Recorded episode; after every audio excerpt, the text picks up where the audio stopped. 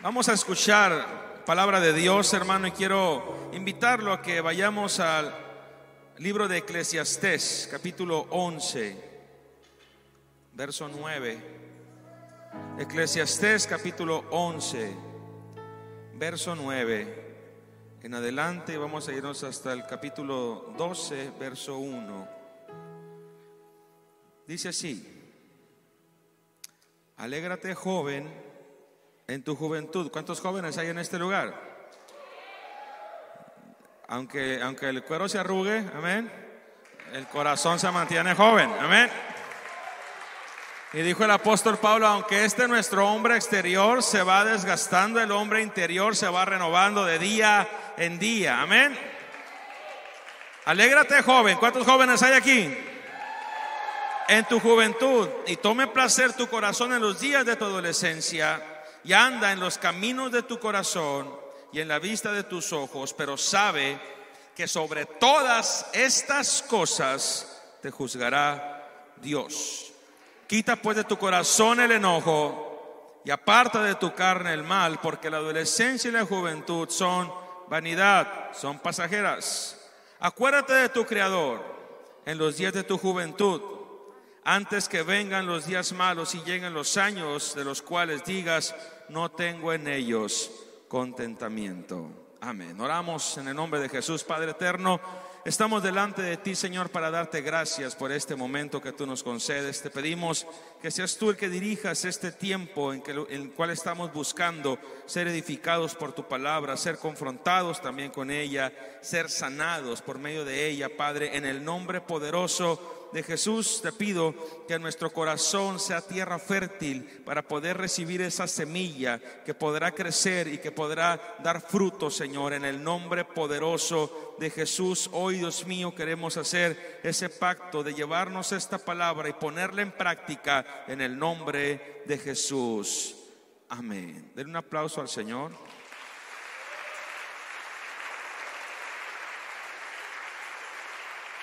Y antes de que tomes tu lugar, voltea con la persona que tienes a un lado, detrás de ti, el que tengas más cercano y dile, no juegues con tu tiempo. No juegues con tu tiempo. Es más, chócala así, dile, no juegues con tu tiempo. Puedes tomar tu asiento glorificando al Señor. Y quiero titular este mensaje de esa manera, no juegues con tu tiempo. Hace tiempo leía una frase de, de Bruce Lee. ¿Cuántos llegaron a ver alguna película de Bruce Lee? Amén. Más los hombres, yo creo. Este maestro de artes marciales, eh, escritor, eh, actor eh, y filósofo. Tenía muchísimas frases, pero una de ellas que me tocó leer dice lo siguiente, todos tenemos tiempo para aprovechar o para perder. Y es nuestra responsabilidad lo que hacemos con él. Pero ten en cuenta que una vez pasado, jamás se recupera. Todos tenemos tiempo para aprovechar o para perder y es nuestra responsabilidad lo que hacemos con Él, pero ten en cuenta que una vez pasado jamás se recupera. Y básicamente es parte de lo que leímos en el libro de Eclesiastés. Puedes hacer todo lo que sientas, puedes hacer todo lo que quieras, pero sabe que tarde que temprano tendrás que hacerte responsable por lo que hiciste con tu tiempo. Si algo tenemos seguro el día que nacemos, el día que llegamos a este mundo, si de algo estamos seguros, es que un día dejaremos de estar aquí. Un día moriremos y que nuestro paso por esta tierra será temporal, aunque nuestra alma es eterna, nuestra estancia aquí en la tierra es temporal. Y tenemos el tiempo contado por Dios. Algunos viven corto tiempo, otros viven un tiempo más extenso, pero aunque nuestra alma es eterna, nuestro paso aquí en la tierra es temporal. Y pasaremos la eternidad una vez que hayamos dejado de existir en el lugar que nosotros decidimos aquí en la tierra estar en la eternidad. Hace tiempo tuve la oportunidad de estar en un velorio de un joven que había fallecido de una manera muy repentina y de una manera muy, muy trágica. Él trabajaba en una, en una casa de cambio y, fue víctima de un asalto y los asaltantes por despojarlo cuando él estaba saliendo de su, de su trabajo, de, ese, en ese momento que abre eh, ese espacio donde él se encontraba, eh, entran y le disparan y él muere. Eh, le quitaron el dinero y, el joven falleció. Un joven que había nacido en el Evangelio, nació en un hogar cristiano, creció en la iglesia, iba a la escuela bíblica, iba a los cultos, toda su vida estuvo en la iglesia, pero nunca se entregó a Cristo. Llegó el momento de su adolescencia, su edad, en su juventud, y nunca tomó la decisión de bautizarse porque eh, pensaba que tendría más tiempo. ¿Sí?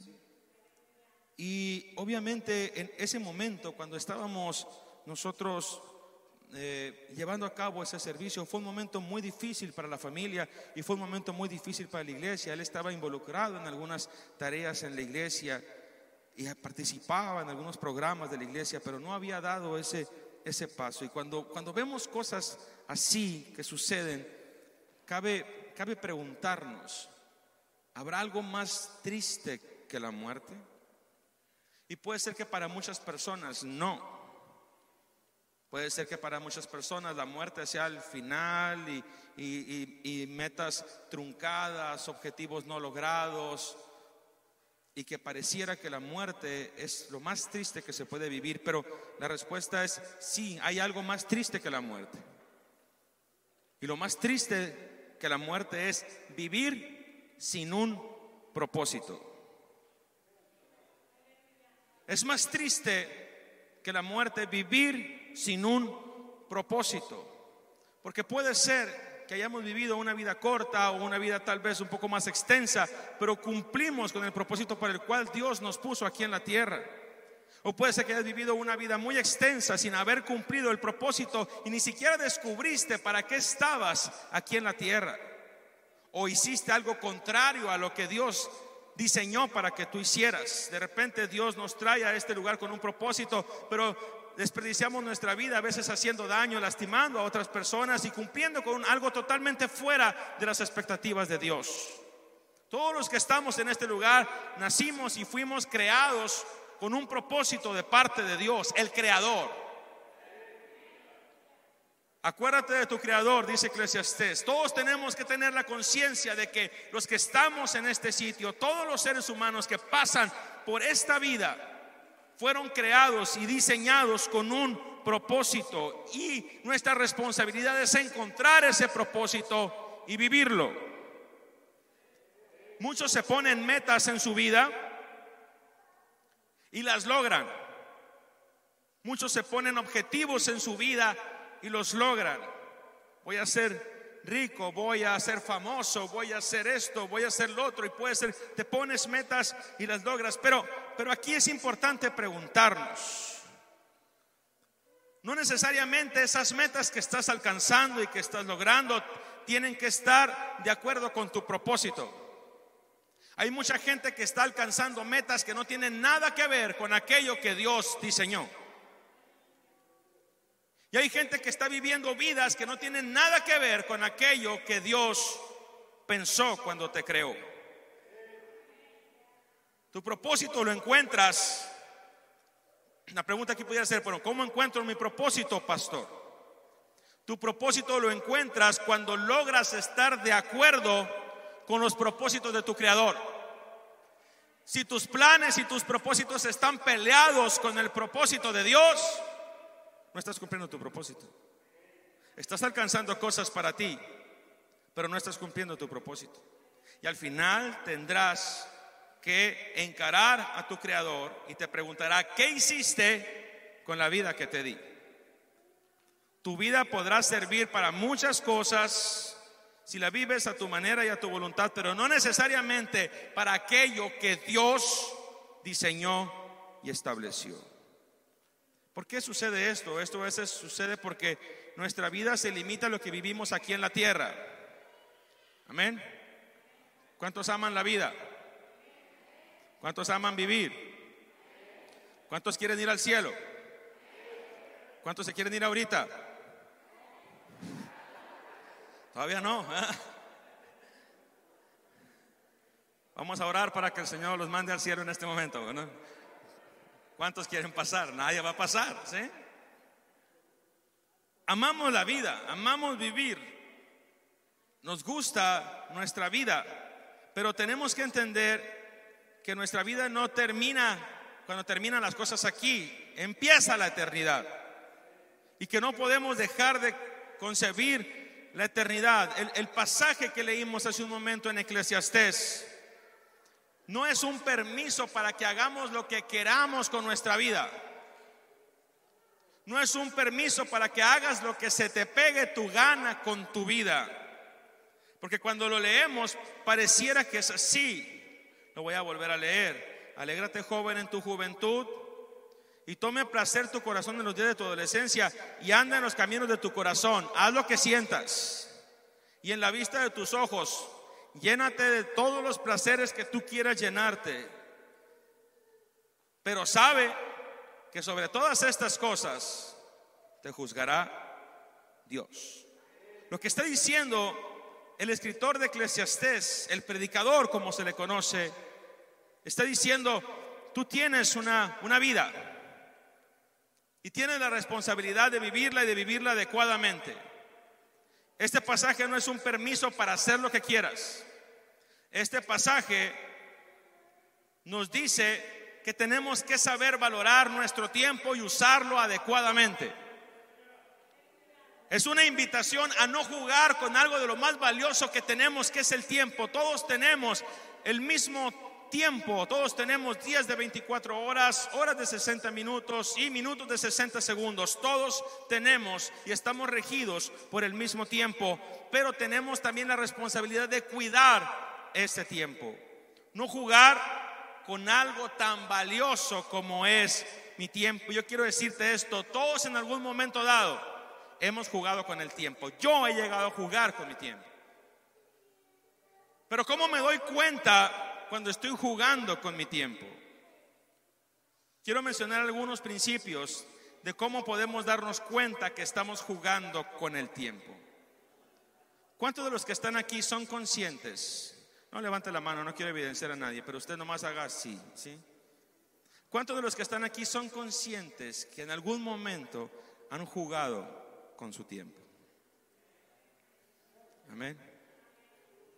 Escuché algunos amenes y otros con el cubrebocas no supe si dijeron amén, pero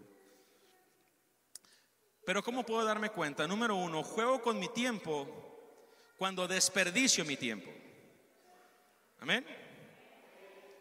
Y uno de los errores más, más grandes del ser humano es creer que somos inmortales y que nunca se nos va a acabar la vida, que el tiempo jamás va a pasar.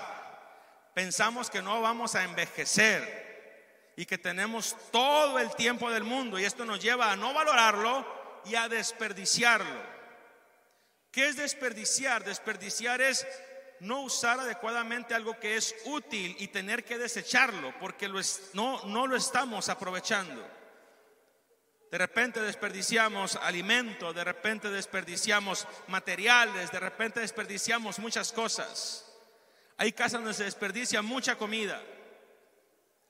Hay lugares donde se desperdician muchas cosas. Compramos cosas que no usamos y desperdiciamos nuestros recursos, desperdiciamos nuestro dinero. Pero el tiempo es algo que también podemos llegar a desperdiciar. Y desperdiciar el tiempo tiene un nombre. Y es una palabra que está muy de moda porque todos hemos caído en eso y pareciera que es es parte de una epidemia mundial, se llama procrastinación. Amén. se oye medio rara la palabra procrastinación. ¿Qué significa procrastinación? Significa posponer las cosas. El dejar para mañana lo que tienes y debes hacer hoy. Y ese refrán que nos decían los abuelos y que nos decían los papás, no dejes para mañana lo que debes hacer hoy. Pero la procrastinación es como un, consejero que está en tu cerebro que te dice, nah, hombre, ya tienes tiempo. Tienes examen el viernes, nah, hombre, o sea, es lunes. Es lunes. ¿Qué hay que hacer? Ponte a jugar PlayStation, ¿sí? Vete con tus amigos, tómate un café, hay tiempo, ¿sí? Llega el martes y hay otra cosa. Llega el miércoles y dedicas a otras cosas. Llega el jueves y el jueves en la noche, a las 11 de la noche, empiezas a buscar tus apuntes para ponerte a estudiar. ¿O no? Amén. ¿Cuántos estudiantes pueden decir amén? Y están todos estresados. ¿Y dónde está mi cuaderno? ¿Y dónde está mi carpeta? ¿Y dónde están mis apuntes? Y empiezan a estudiar. Y son un montón de temas. Y no me acuerdo de esto. ¿Y quién me lo puede explicar? A las 11 de la noche nadie. ¿Sí? Si hubieras tomado tu tiempo Tal vez habría alguien que te pudiera ayudar. Lo dejamos todo para después. Y obviamente, como no te preparaste, obviamente, como no estudiaste, ¿qué crees que va a pasar en el examen? Llegaste al examen bien relajado, ¿verdad? Llegas estresado. Llegas preocupado. Llegas desvelado. Y obviamente tu calificación es una calificación baja. Y empiezas a justificarte. Porque el procrastinador es especialista en justificarse. Es decir, es que me pasó esto porque, porque el mundo está conspirando contra mí. El mundo está conspirando. No tuve tiempo de estudiar. Por favor, desde el lunes algo te dijo, ponte a estudiar y tú dijiste, nah. Amén. Que no digan amén. Y como tuviste una mala calificación, empiezas a, generar sentimientos y dices, es que el maestro me odia. El maestro me reprobó. No, el maestro no te reprobó. Te reprobaste tú solo. Y esto te lo puedo poner en otros términos. Procrastinamos en tareas que tenemos que hacer en nuestra casa, con nuestra familia, con nuestros hijos. Hay algo que te dice, dile a tu esposa que la quieres. Nah, ya sabe. Dile a tu hijo que lo amas, que estás orgulloso de él. ¿Para qué? Se va a querer mucho. Nah. Luego le digo, él sabe, así soy yo. Tómate este tiempo para orar con tus hijos. No, mejor lo aprovechamos para otra cosa. Y hay cosas que tienen que ver con la vivencia diaria que nosotros vamos posponiendo. Todos tenemos cosas que no hemos terminado. Todos tenemos cosas. Yo, yo tengo varias cosas que no he terminado. Y es importante que estemos conscientes de que si posponemos las cosas, nadie las va a terminar por nosotros. Son cuestiones que nosotros tenemos que terminar.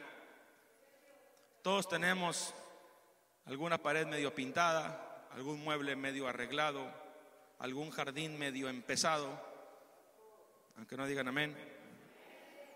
Algún carro medio reparado, medio pintado, alguna deuda medio pagada. Aleluya. Y miramos a los de la Coppel y ¡fum! Pecho tierra, todos así. ¿Qué necesidad hay de eso?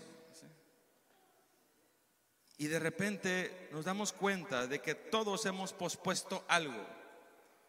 Eso, eso tiene que ver a veces con, con el hecho de que simple y sencillamente no tomamos acción en aquellas cosas que deben de ser inmediatas. El procrastinador sabe que se está saboteando a sí mismo, sabe que está mal lo que está haciendo, pero dice, tengo derecho a divertirme, tengo derecho a relajarme, tengo derecho a hacer esto y lo otro, aunque haya cosas importantes que tiene que dejar y las deja para después. Posponemos las cosas, no nos concentramos, dejamos de hacer las cosas con calidad. Porque de repente estamos todo posponiendo y al final terminamos haciendo las cosas a la carrera. Amén. Un procrastinador procrastina porque evade la responsabilidad. Simplemente deja las cosas para después porque en ese momento no se quiere hacer responsable y de alguna manera quiere mañana justificar que las cosas salieron mal por culpa de otra persona. Amén. Pero las cosas no fracasan por culpa de alguien más. Tenemos que asumir nuestra responsabilidad. Tenemos que asumir lo que nosotros somos. Y la palabra de Dios nos dice, no desperdicies tu tiempo. Enfrenta lo que tengas que enfrentar. Todos tenemos alguna conversación que no hemos terminado con alguien. ¿Y sabes por qué? Porque le hemos sacado la vuelta. Todos tenemos alguna situación en el corazón con alguien de hace muchos años. ¿Y sabes por qué? Porque no hemos tomado la responsabilidad de hablarlo de frente en ese momento. Y vivimos cargando con ese sentimiento en el corazón durante años. Porque de repente dijiste, ah, el tiempo lo va a curar. Grave error. El tiempo no cura nada. El tiempo empeora las cosas. Para que el tiempo pueda curar algo, ocupas dar pasos. Es importante, hermano, no perder nuestro tiempo. Hoy tenemos tantos distractores en este mundo. Hoy tenemos tantas cosas. Y de repente sabemos que tenemos que hacer algo con nuestro tiempo, algo productivo, y se nos pueden pasar el tiempo enormemente desperdiciándolo.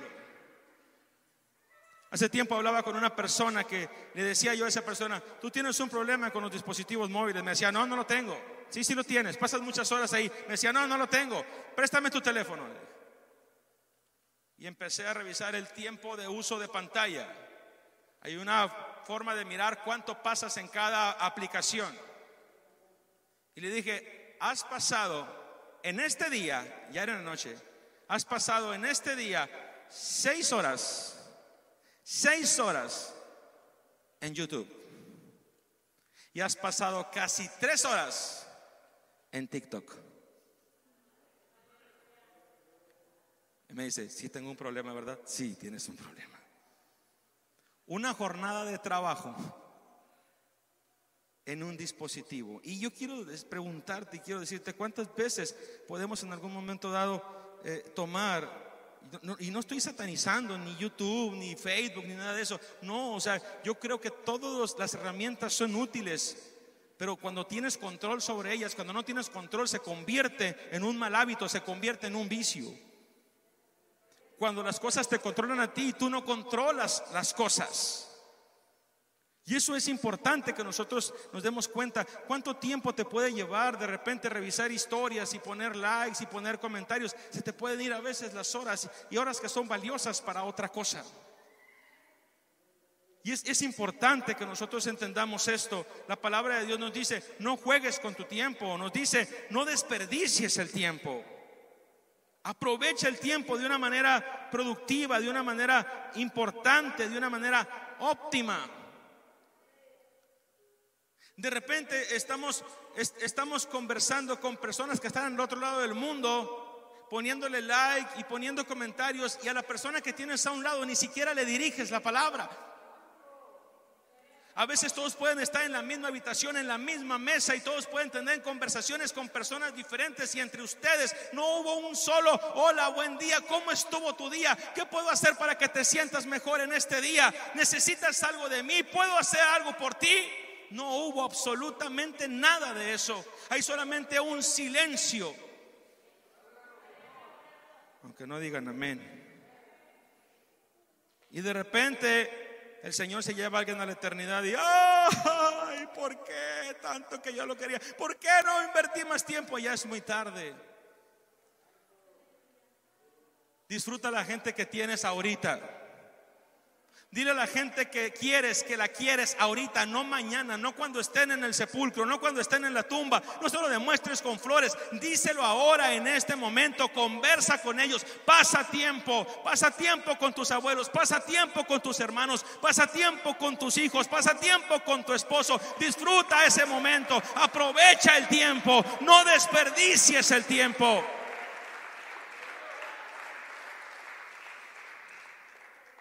Desperdicio mi tiempo también cuando lo invierto mal.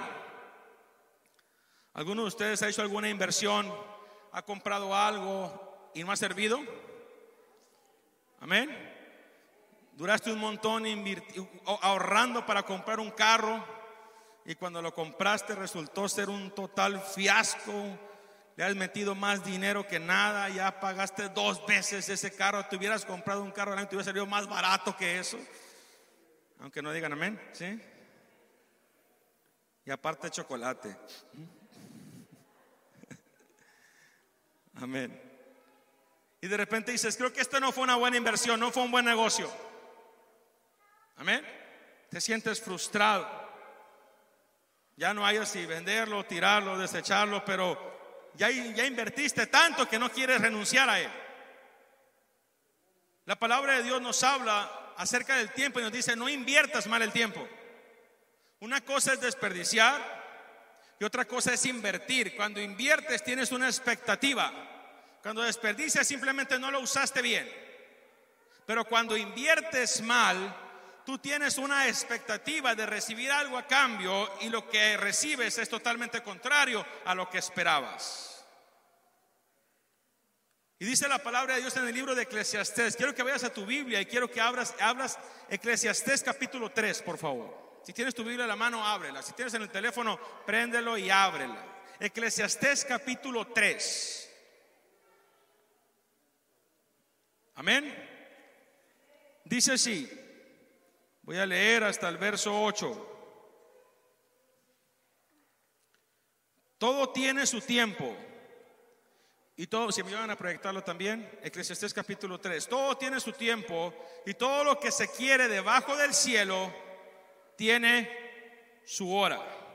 Tiempo de nacer y tiempo de morir, tiempo de plantar y tiempo de arrancar lo plantado, tiempo de matar y tiempo de curar, tiempo de destruir y tiempo de edificar, tiempo de llorar y tiempo de reír, tiempo de endechar o de lamentarse y tiempo de bailar, tiempo de esparcir piedras y tiempo de juntar piedras, tiempo de abrazar y tiempo de abstenerse de abrazar como en esta pandemia. No, no, no, no, no, no, no.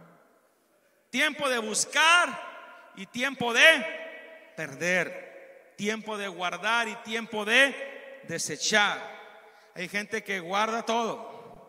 Hay gente que es acumuladora, que tiene las servilletas de cuando le escribieron ahí algo y que tiene la caja con las fotos de y los libros de cuando estaba en la primaria y ya no los usa y jamás los abre, pero ahí están guardando polvo y el muñequito de la feria que se ganó cuando tenía, y tiene todo, si de repente acumulamos un montón de cosas, la, camiseta que ya no te queda, que te queda aquí ombliguera, pero ahí está porque te gusta mucho y tienes el closet lleno de un montón de cosas que no te pones, pero ahí están.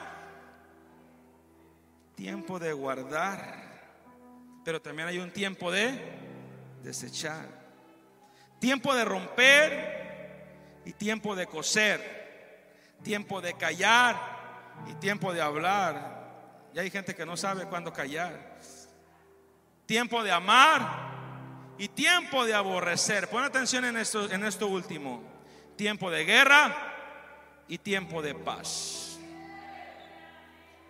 Y cuando leemos este pasaje, pareciera también que el predicador, pareciera que Salomón también nos está diciendo, a ver muchachos, tenemos 24 horas al día, hay tiempo de guerra, hay tiempo de paz, hay tiempo de amar, hay tiempo de aborrecer, hay tiempo de romper, hay tiempo de coser, hay tiempo de hablar, tiempo de callar.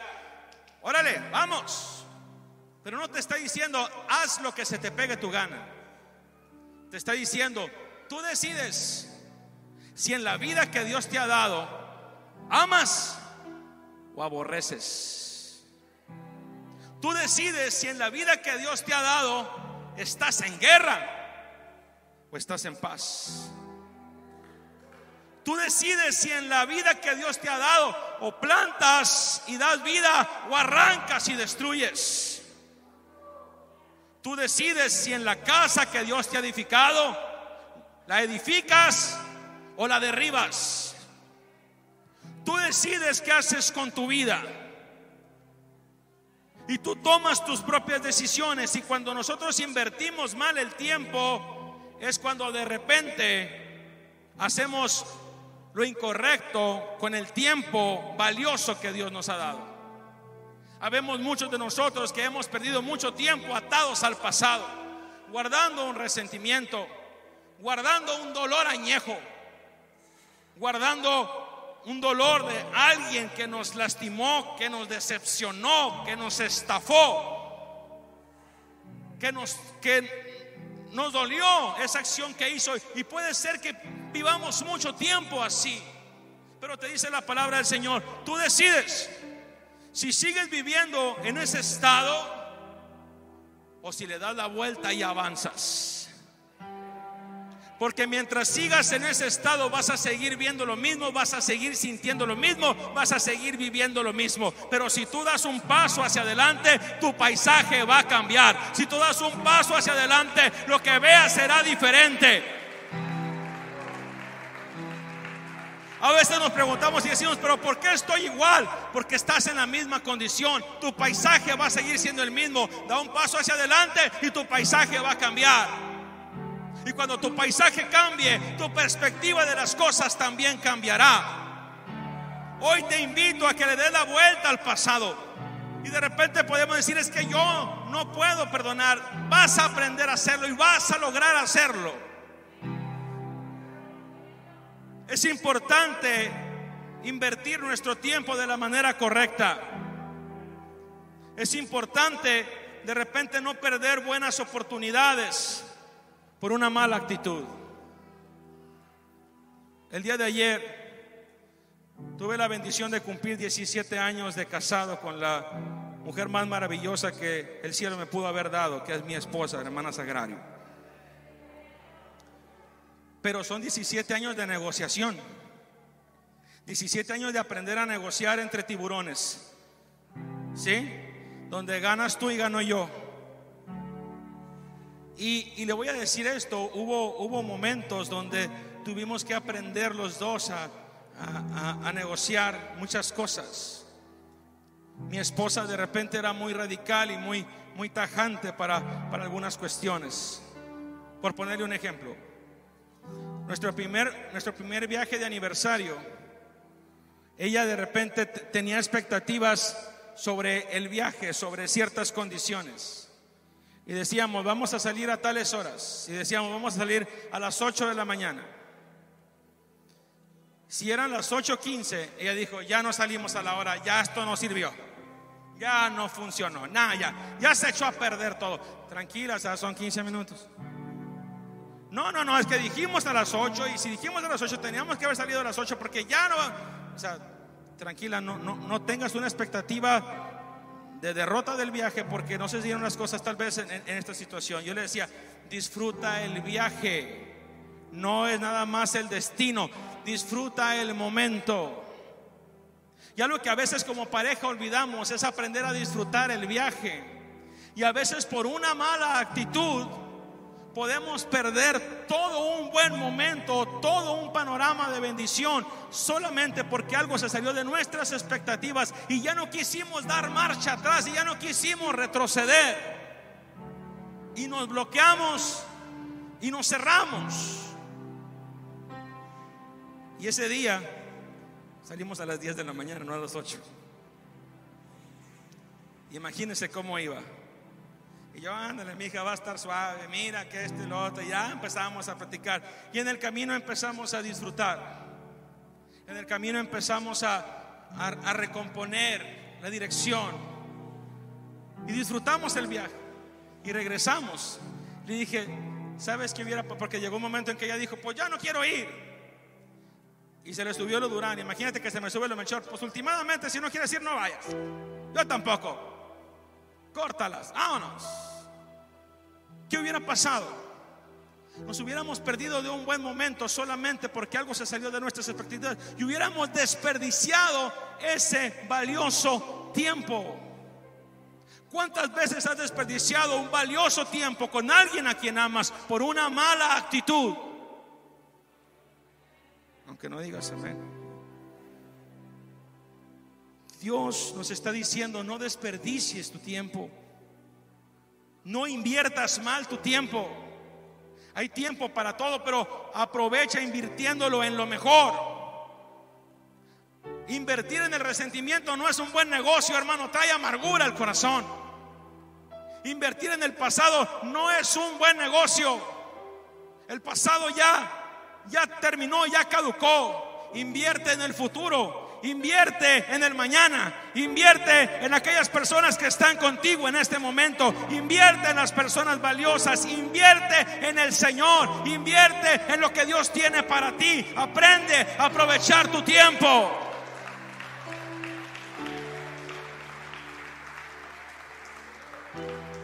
Antes que vengan los días malos y digas, no tengo en ellos contentamiento. De repente vas a decir, pero ¿por qué estuve tanto tiempo enganchado en esto? ¿Por qué no me salía tiempo? ¿Por qué no cambia tiempo? Ya no habrá manera. En tercer lugar y último, quiero decirte que desperdiciamos nuestro tiempo cuando vivimos riesgos innecesarios. Amén cuando vivimos riesgos innecesarios, de repente como que nos gusta vivir mucha adrenalina y nos gusta vivir en el límite, en la frontera. ¿A qué me refiero con esto? Y quiero hablarte en lo espiritual. Hay gente que vive en la frontera que le gustan los deportes extremos y le gusta la adrenalina y, y lo hace. Hay otros que que andan siempre a la carrera y andan siempre apurados y nunca preparan su tiempo y siempre llegan y andan barridos. Y también viven en la adrenalina, siempre están en estrés, siempre hay mucho estrés. Y de repente dicen, yes, lo hice, lo logré, ah, me salieron bien las cosas. Esta vez. Y a la siguiente vez también, ah, la hice, me salieron bien las cosas. De chiripada. Pero tienes que aprender a a prepararte y tomar tu tiempo. Pero en lo espiritual me quiero referir a lo siguiente. Hay cristianos que viven en el límite espiritual. Hay cristianos que viven en la frontera entre el reino de Dios y el mundo. Y están así, caminando por el cerco. Y de, de aquel lado del cerco hay un león rugiente que anda buscando a quien devorar. Amén. Y dice la palabra de Dios, sed sabios y velar porque vuestro adversario el diablo anda como león rugiente buscando a quien devorar. Y esos cristianos que están en la frontera, en el cerco, de repente le pican las costillas al león y le dicen. ¿A qué me refiero con esto?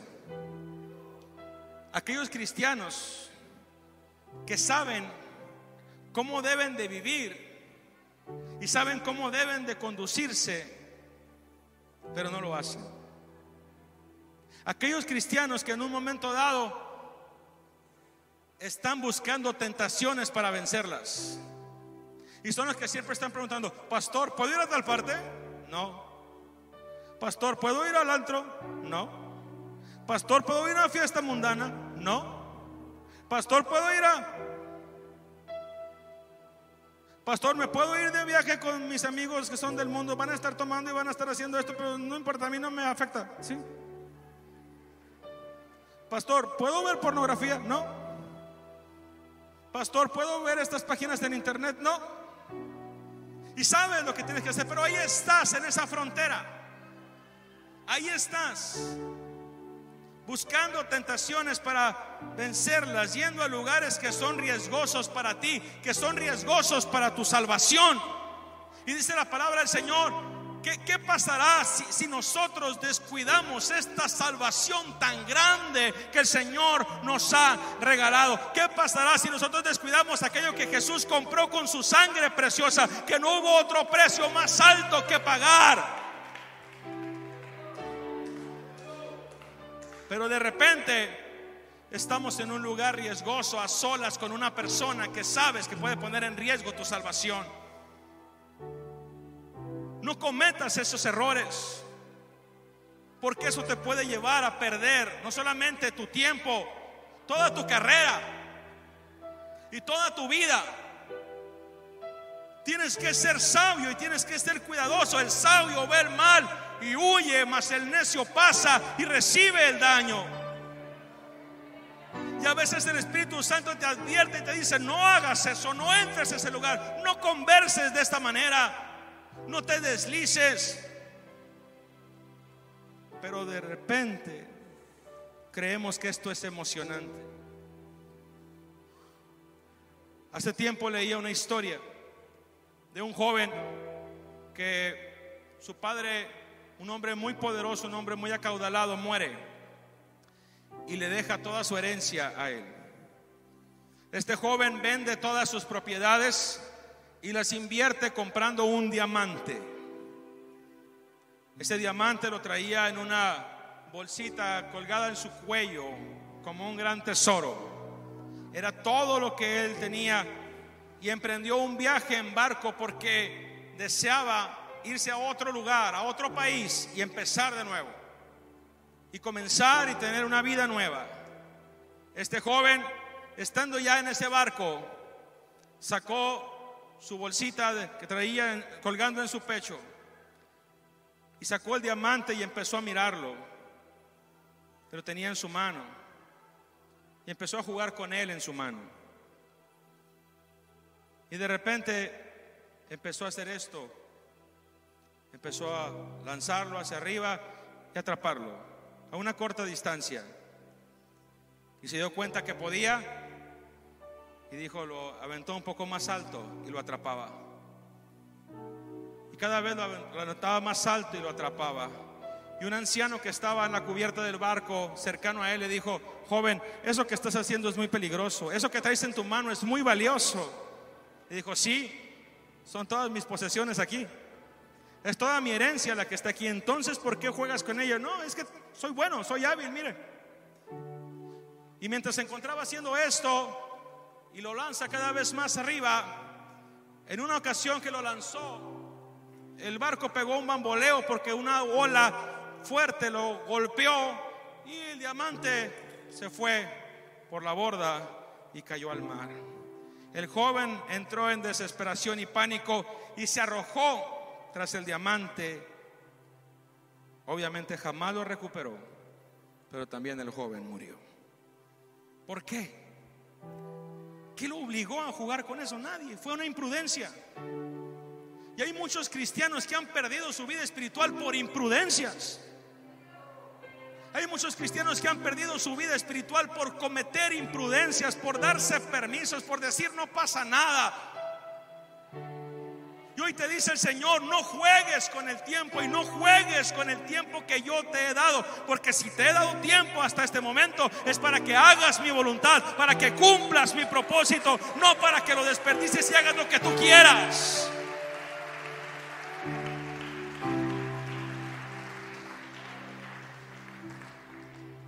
Es importante no desperdiciar nuestro tiempo. ¿Cuánto tiempo hemos podido dejar pasar? A veces desperdiciado en la nada. ¿Cuánto tiempo hemos podido dejar pasar? Y te, y te digo esto porque, porque Dios me está hablando a mi corazón y antes de que yo traiga este mensaje aquí, Dios habló a mi corazón. Porque de repente tenemos muchos hábitos que podemos justificar, pero no por eso significa que son correctos. A veces no somos conscientes de que dejamos pasar el tiempo, pero hoy es un buen día para hacer conciencia de eso. Hoy es un buen día para entender y reconocer si hemos desperdiciado el tiempo o si lo hemos invertido mal o si hemos puesto en riesgo lo más valioso que tenemos. Efesios capítulo 5, verso 16 dice, aprovechando bien el tiempo porque los días son malos. Y si algunos días hemos vivido difíciles, creo que han sido estos años este año que estamos viviendo y el año pasado. Y de repente decimos, yo voy a volver a servir al Señor hasta que todo sea normal. Hermano, tengo noticias para ti. Esto ya no va a ser normal. Esta es la normalidad ahora. Y si tú esperas que las cosas cambien para empezar a poner tu corazón en la obra de Dios, creo que ya perdiste tiempo. Creo que ya pasaron algunos años. Hoy te dice el Señor, es tiempo de que te levantes. Hoy te dice el Señor, es tiempo de que te actives. Hoy te dice el Señor, es tiempo de que me busques. No inviertas mal tu tiempo, no lo uses para guardar resentimiento, no lo uses para guardar rencor. No vivas atado al pasado o atada al pasado. Es el tiempo de romper con eso. Es el tiempo de soltarlo. Si te quieres elevar y de repente puede ser y digas, es que no puedo llegar a donde quiero llegar, tienes que revisar tu lastre.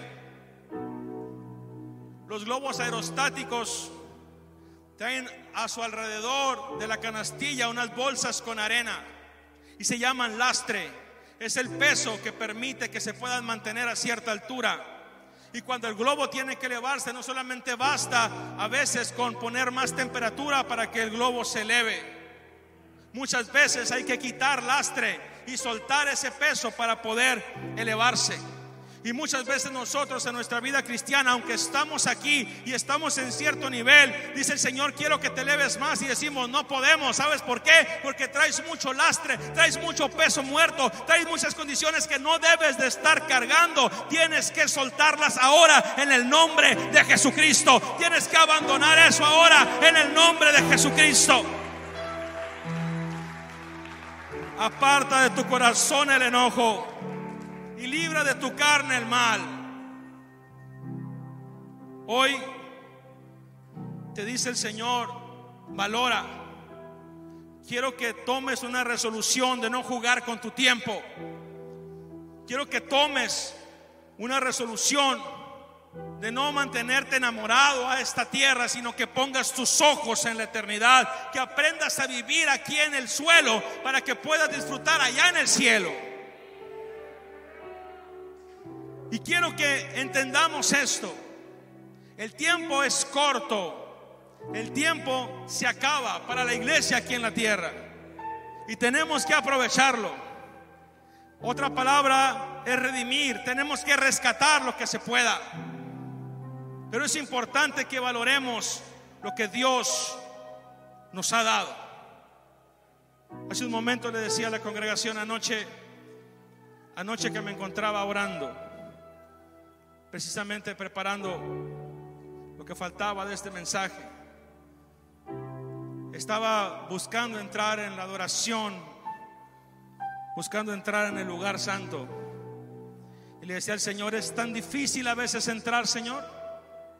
Es tan difícil porque a veces traemos tantas cosas en la cabeza.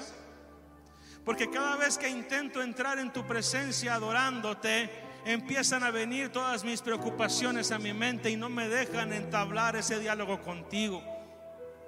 Y le decía al Señor, estoy, estoy cansado de que cada vez que doblo mis rodillas empiezan esas preocupaciones a rodearme y pareciera que solamente traigo una lista de cosas para ti. Cuando tú me estás pidiendo que te adore y que sea un adorador en espíritu y en verdad. Y le decía al Señor, ya no quiero traer todas estas cosas, quiero despojarme. Y cuando un sacerdote entraba al lugar santo tenía que entrar despojado de muchas cosas, incluyendo su vida misma. ¿Cuántas veces tú y yo hemos querido aprovechar el tiempo en oración, pero no hemos podido porque traemos tantas situaciones que no nos dejan entrar al lugar santo? Es más, ¿cuántas veces has estado aquí en la casa del Señor y has pasado dos horas en este lugar y sales de este lugar como si el tiempo hubiera sido desperdiciado porque todo lo que traías no te dejó entrar en la presencia de Dios. Hoy quiero hacerte una invitación para que el tiempo no sea desperdiciado. Si ya estás aquí, aprovecha el tiempo. Si ya estás aquí, entra en la presencia del Señor. Si ya estás aquí, busca el rostro de Dios. Y quiero invitarte a que te pongas en pie. Quiero invitarte a que en este momento le digamos al Señor, Señor, yo quiero entrar en tu presencia. Señor, no quiero desperdiciar mi tiempo.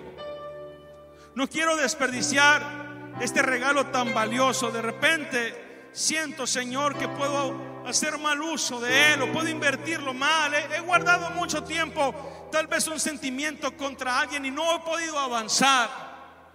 He perdido mucho tiempo con un viejo hábito, con un mal hábito que no me ha dejado crecer. Hoy es el tiempo de hacer un nuevo pacto con Dios. Hoy es el tiempo de romper viejos hábitos, hermano. Hoy es el tiempo de romper ataduras y decirle al Señor, quiero empezar de nuevo y quiero aprovechar el tiempo. Haz de cuenta que hoy es año nuevo.